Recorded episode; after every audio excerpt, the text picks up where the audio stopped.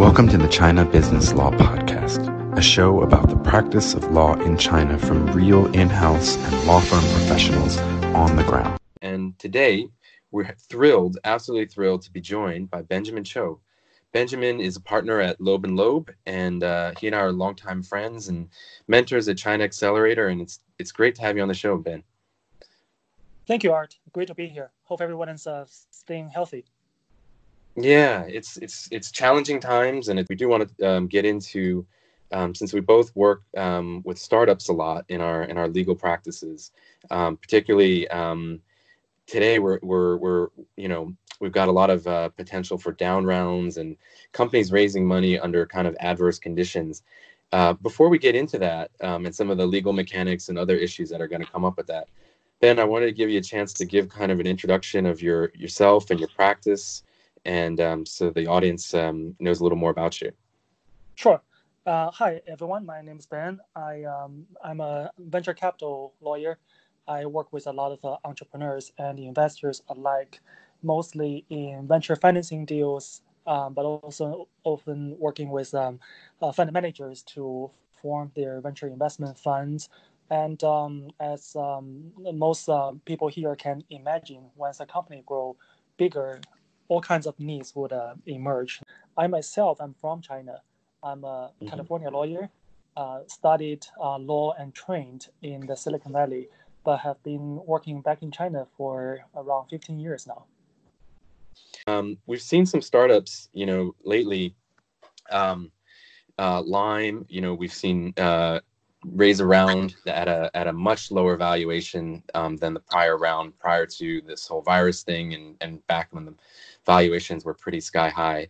We saw OneWeb um, file for bankruptcy after SoftBank wouldn't come through on more funding. Airbnb uh, has is raised funding at a at a reduced valuation. Um, the list goes on and on. So Ben, what do you make of this? What kind of a what kind of a funding environment are we in right now?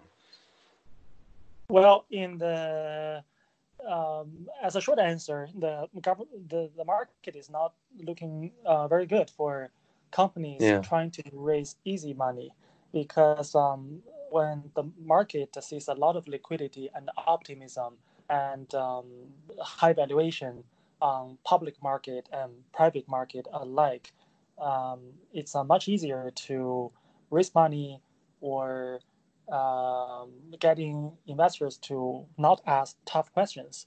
But um, mm-hmm. it's getting much harder now, especially when it comes to companies who uh, do not see a path to profits.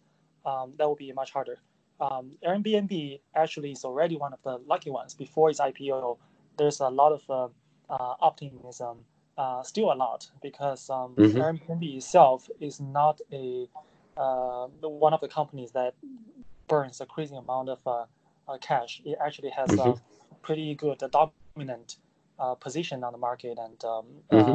not profitable yet. It's it could easily switch to a profitable uh, model, unlike some of the other companies like uh, you know Uber or Lyft. Um, right. Uh, you know, and also on top of that, um, we have the the virus. Uh, well, uh, to take a step back, before the virus kicks in, the market has been seeing a um, sort of deflating, or, or, I would say healthy deflating of the uh, technology bubble for around a year now. Mm-hmm. Um, the the virus only uh, you know kicks in a new reality for a lot of startups. Uh, and that, do you see that that effect? You know, because when, when SoftBank raised that huge fund, you know, 100, 100 uh, dollars uh, mm-hmm. Uh, plus, that really had an effect on the market of driving up valuations almost at every stage, right? I mean, it was kind of like I said, a trickle down effect. Do you see the opposite ha- happening now? That that SoftBank is really in kind of a hole a little bit of hurt. Well, it seems like that. Um, um, WeWork just sued um, a Vision Fund yeah. for refusing to um, uh, closing or you know otherwise um, following through some of uh, the deals they made um, in recent uh, months. You know, quite um, um, a typical uh, scenario that uh, investors may try to back out of uh, deals at this point and now close deals that they uh, sign up on in the form of a term sheet, or a lot of negotiations are getting delayed. Um, so generally speaking, the um, the term sheets in the VC world in China are more uh, predictable compared to uh, the typical uh, letter of intent in business transactions in in China, mm-hmm. and um, we uh, do not see a lot of enforcement of um, the several terms that are typically enforceable under the, the term sheet, as you just mentioned, uh, mm. confidentiality, um, the, the provision about legal cost, about um, uh, exclusive dealing under the term sheet. Mm-hmm. Um, uh, rarely, but once in a while, we do see that um, come up. I, right. I agree with you 100 percent. You know, um, even if the even if the the the bulk of the terms of the term sheet itself on on actual on, on pricing and for and anything mm-hmm. that needs to go in the in the in the actual binding legal agreements uh, right. when it's at the term sheet stage it's not it's not enforceable but from a moral perspective and from a absolutely from a reputational perspective if these vcs are in the business of doing multiple deals in the entrepreneurial community um, right. everybody knows everybody so exactly. yeah that's what actually makes it quote enforceable. Right. I totally agree. Right. Reputation um, for both the investors and entrepreneurs play a big part in the more or less close knit VC community. Um, not so many litigation going on, um, generally speaking, but um, in the world of uh, you know down rounds of uh, you know company liquidation, uh, dissolution, um, of um, uh, investor, shareholder, uh, entrepreneur, founder dispute, there could be more legal actions. So let's get into that that part because um, let's say you've already you've already got investors in the company, and you know experienced institutional VC investors, and you need more funding. You know you're you're not mm-hmm. profitable yet, you or you want to expand, or for whatever reason your cash flow is such you need more funding. Typically, a startup, let's say it's it's trying to get funding quickly um, in your experience, would you also see a lot of uh, bridge financings, kind of convertible loans come up where where the existing investors are are often the ones um, putting in that that some or some or all of that capital? Sure. Um, uh, several things. A disciplined um, investor shareholder in a company, uh, generally speaking, try not to do an uh, uh, what they call an inside round, meaning the same um, investor shareholders um, mm-hmm. inject additional money in a company in which they already invested um, because um, mostly the investor want the market or a third party or a new investor to validate the company, um, the company's business model, its um, uh, its future, especially when it, when it comes to a point in time when the company is uh, raising funding at a higher valuation. Um, historically, the convertible financing um, has, uh, or debt financing in the startup world in China has been quite limited. Uh, in mm. part because um, many investors are not so familiar with the mechanism. Um, we want to keep in mind that the VC market in China is uh, barely 20 year old it's um, mm. it's still very much uh, almost a teenager. On the other hand, um, uh, over many years, uh, there has been a lot of uh, optimism on the market. When investors are optimistic, they are more sure or, or brave about um, the company's valuation. Uh, more yeah. often in China than in Silicon Valley, you see investors um, I wouldn't necessarily call it um, you know being uh, more greedy, but just um, it's just more bold in you know leading the round um, by you know ex- excluding others. Um, mm. Oftentimes, see uh, a sizable Series A um, or Series B investment um, of um, you know more than let's say more than 10 or 20 million US dollars, and um, oftentimes the, the VC investors uh, have enough dry powder, meaning um, uh, cash in their fund, and uh, they feel brave enough to uh, go it alone. Um, you see that a lot less in the Silicon Valley, but mm. um, we expect to see that a lot more in China. Investors will become more conservative and mm. more willing to let others join the deal to you know spread the risk and give more validation to the company's model. Yeah, absolutely, and and, and I mean, I think that I, th- I think I'm seeing that as well, and that's maybe not necessarily a sign of the maturing a maturing market in uh, uh, venture capital industry in China. I think mm-hmm. the venture capital industry, you're right, is a teenager, but it's come a long way in those in that short time. Um, and then I'll just uh, I'll say about the, the the convertible notes and and insider rounds. Absolutely agree. Insider rounds is optically and from is not good, and also from the perspective of the funds, they never like to have too much of their eggs in one basket, mm-hmm. and and and um, certainly not if it if it's not um, you know required that they invest to keep their their you know keep from being diluted in their right. equity. That's always a good thing. And um, and the public markets aren't helping by by by cratering lately, and that and valuations typically peg from that. So because of that mismatch, I would just say that I could see a situation, at least in the short term, where where convertible notes and safes and other doc agreements where where the valuation is is not fixed until uh, later on, basically kicking the can down the road. I could see, I've already seen a couple cases where that's been where that's been um, the solution. So I, am curious that we may see a little bit more of that in the short term. Most people are well up for grabs. Um, for mm-hmm.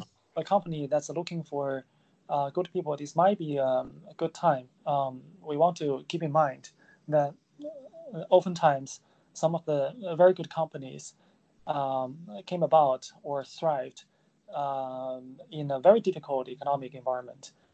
Mm. Um, both Microsoft and um, uh, Apple were founded in late 70s or early 80s when the U.S. economy was uh, really bad. And, it's it's a it's a no question new business models are gonna gonna come out of this whole this whole virus um, situation and and uh, lead to a lot of um, a lot of innovation and right. if you're, you know, if, if we're talking about startups that are um, trying to reevaluate their business models, you know, um, there's one question we got um, um when I posted the episode on LinkedIn mm-hmm. uh, from a from a listener, and um, she was asking about alternatives um, to fundraising, and I think this goes to business models as well. So, can we think of some other alternatives to the standard VC funding? So the specific question she had was she was contemplating uh, her business starting a, a franchise model um, to uh, presumably, um,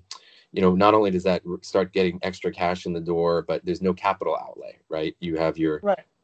you have your, um, you have sort of your your you have to share your know-how, which of course has some risks, especially in China. Um, uh, and you have you have to share your business process and you're you're sharing your your brand name and so forth. But otherwise, it's really not much incremental cost to you. And so, um, what do you think about an alternative like that, or or let's think of some other alternatives for a company sure. that's um, hard struggling to get more funding to grow? That's that's a very good point. Um, other than the business model of the companies themselves, the the funding model, the uh, the way to um, um, raise capital resources to grow the company may uh, may also see alternatives, um, you know, thriving.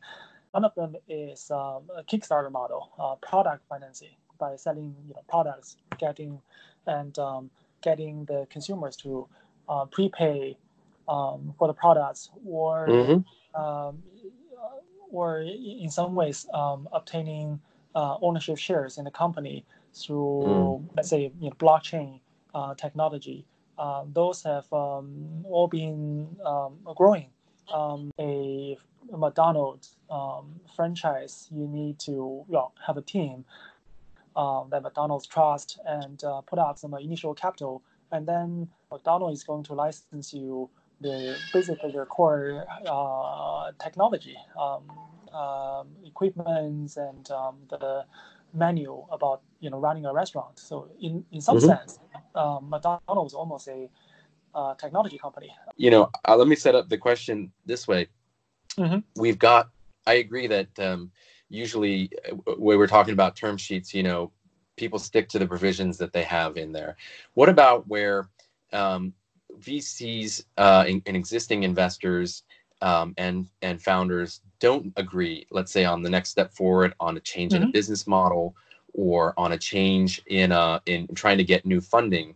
You know we've got a lot of let me lay some provisions out there and then get your take on them. So one of the things is um, you know when a company is raising new funding like i said before the investors need to buy into that. Now they don't need, literally need to buy new shares but they need to approve of it um, right. they have rights to buy those shares, a right of first refusal essentially um, and then they also have some control over that valuation if it's um, if it's going to be a, a down round, like we've mentioned many times. Um, they usually have anti-dilution protections. People can look those up in more detail, but basically, um, their weighted average, full ratchet, which is rare but does is out there mm-hmm. to um, pr- protect the, the investors um, from not being diluted too much and not having their their valuation impacted as much um, if there's a down round. Um, so there's that, and then I think there's this, there's some a little more things which we don't see as often. There's redemptions. There's mm-hmm. uh, where uh, uh, uh, under certain conditions, after a certain time period, an investor, if the company hasn't made an IPO or hasn't done a trade sale or something like that, the investor basically can get um, their money back plus a fixed return uh, sure. multiple. Now, all these things, Benjamin, we see mm-hmm. these things. You and I see these in the agreements all the time. Right. Um, how much do they are these actually used these terms or are they just sitting there kind of as leverage for vcs to to, to hold over founders in difficult situations right well um, on paper the investors do have uh, a lot of uh, protection or sometimes you can say a lot of power um, more in the way of uh, a veto rights when it comes to companies uh, wanting to do this or that and the investor can um, come in and say no, sometimes um, you need a certain percentage of ownership uh, threshold, meaning several investors to uh, all agree that um, we got to stop the company from doing this and uh, veto certain things. But um, in reality, uh, largely, once the investor have made investment, you are exposed. Um, you mm-hmm. do not have a, a, a, whole lot of power. Uh, in other words, um, mm-hmm. For example, uh, let's say the company um, refuses to raise more funding. The investor tells the company that um, you know it's time to raise funds. Um, they may have um, persuasion power. You know, reputable investors um, all have uh, the ears of the entrepreneurs. But if the the founder doesn't want to raise funding, really the, the founders are in the driving seat. their investors uh, cannot do much. Um, uh, same with um, uh, the flip side. If um, uh, the founder wants to raise more funding um, from this or that uh, investor, uh, the current shareholders can say no. They can veto it. But um, if you do that, what if the founder says, "Well, um, I'm not going to run the company anymore uh, I'm going to you know leave from this company or leave this industry. I don't feel interested in, in doing this if um, you keep blocking me from um, making important decisions for the company. Um, um so you know once the investors uh, already made an investment, um, even though on paper you have a lot of rights, um, you're vulnerable. Uh, you do not have a lot of uh, decision power. Uh, only in sort of extreme cases, we see investors lodging a you know lawsuit or any formal uh, proceedings against the, uh, the founder of the company.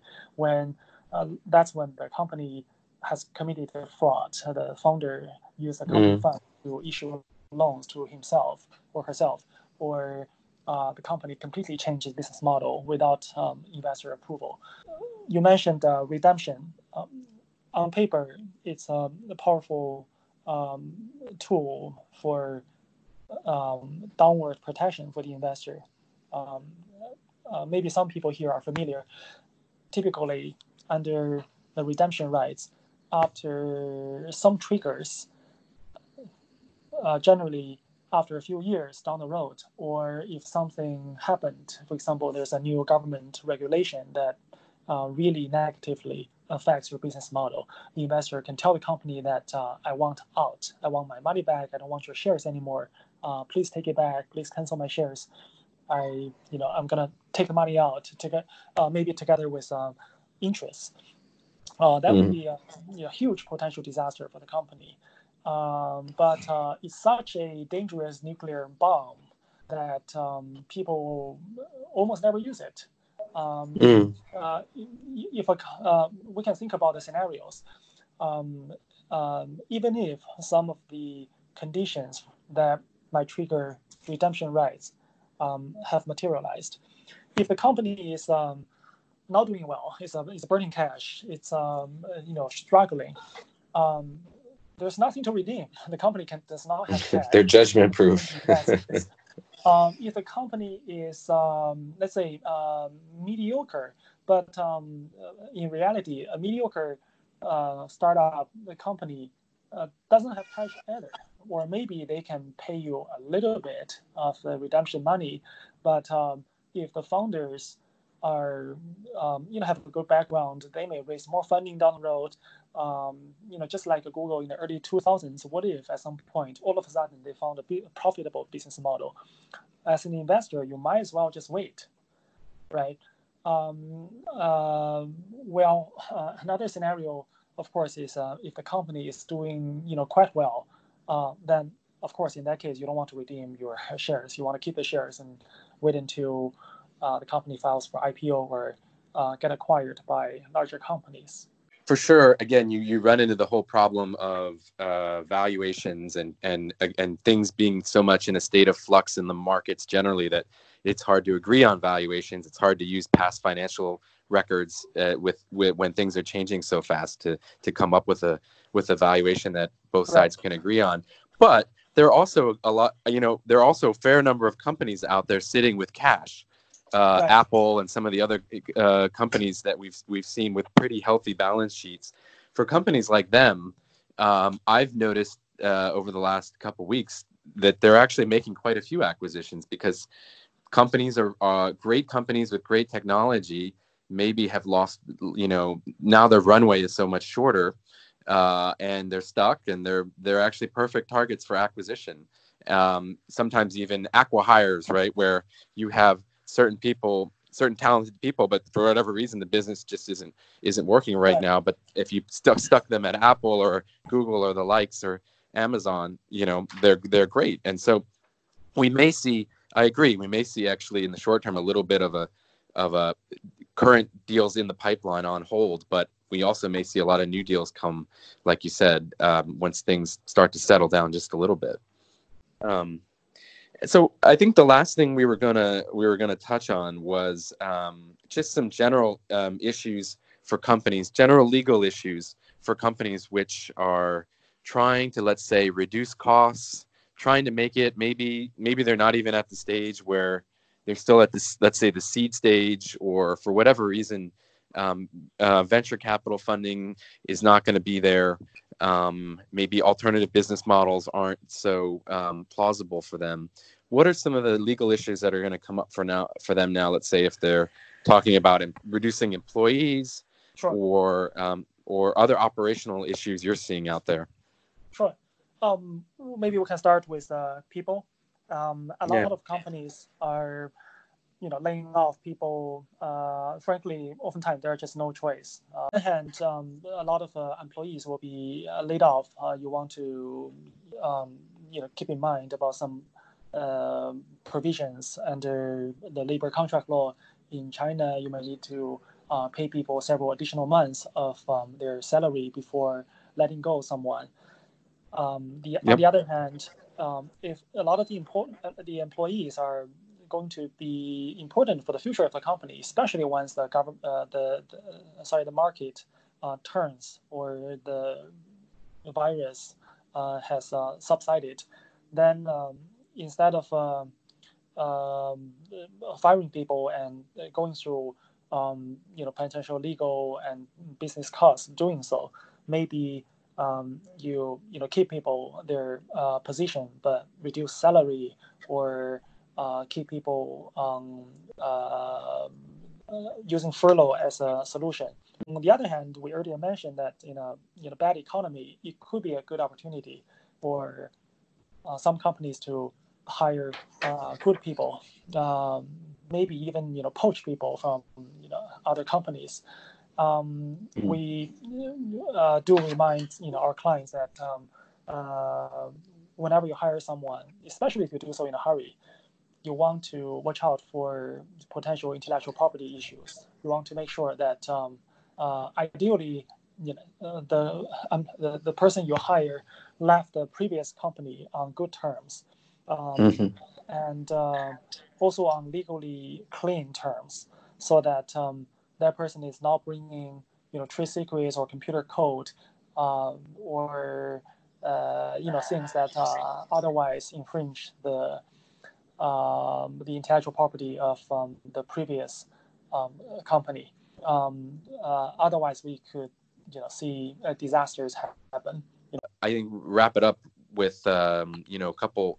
Let's wrap it up by by by maybe giving some closing. Each of us give some closing thoughts on what we think is going to change. You know, in, in the world uh, post virus um, sort of quasi legal things that'll change. You know, I'll, I'll start one out. Um, mm-hmm. You know, you mentioned the employment issue and U.S.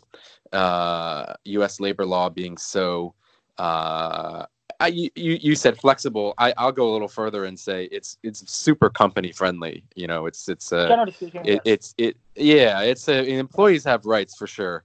Again, about discrimination and so forth, but and I wonder, a on the one hand, if that'll change, uh, where employees in the U.S. who are so vulnerable with their health insurance tied up to their jobs in so many cases, and mm-hmm. companies in these kinds of difficult. This is a different difficult situation economically, but also kind of um, at a personal level with people's health and emotional well-being, and and so I I even think that there's something going on there with companies being a little a little more sensitive, and so the furloughs of course hurt but they're it's different like you said from from being completely laid off and and really affecting devastating people's lives in some in some some cases. So i hope that in some ways the us uh, employment system and companies either the system itself in the law or the way companies operate will change and become a little more quote compassionate perhaps.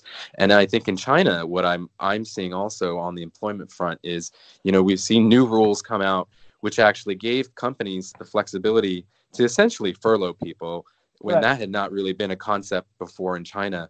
And it basically you are stuck with employees for life. At least that's what that's what people uh, try to handicap it by saying it's not quite that simple. But it's very difficult to get rid of an employee um, on on almost any quote legal grounds here in China, and so the the this people realize that that's almost too inflexible of a system, and when trying to adapt to a crisis like this, that that's actually mm-hmm. um, you you you end up killing the companies, and there's no there's no company left for the employees to work for. So, what good does that does that do? So I think that those both both of our both of the systems that you and I work with the most the on on, on the employment side the U.S. system and the China system, my prediction is they'll they'll start to meet each other in the middle a little bit more. Sure.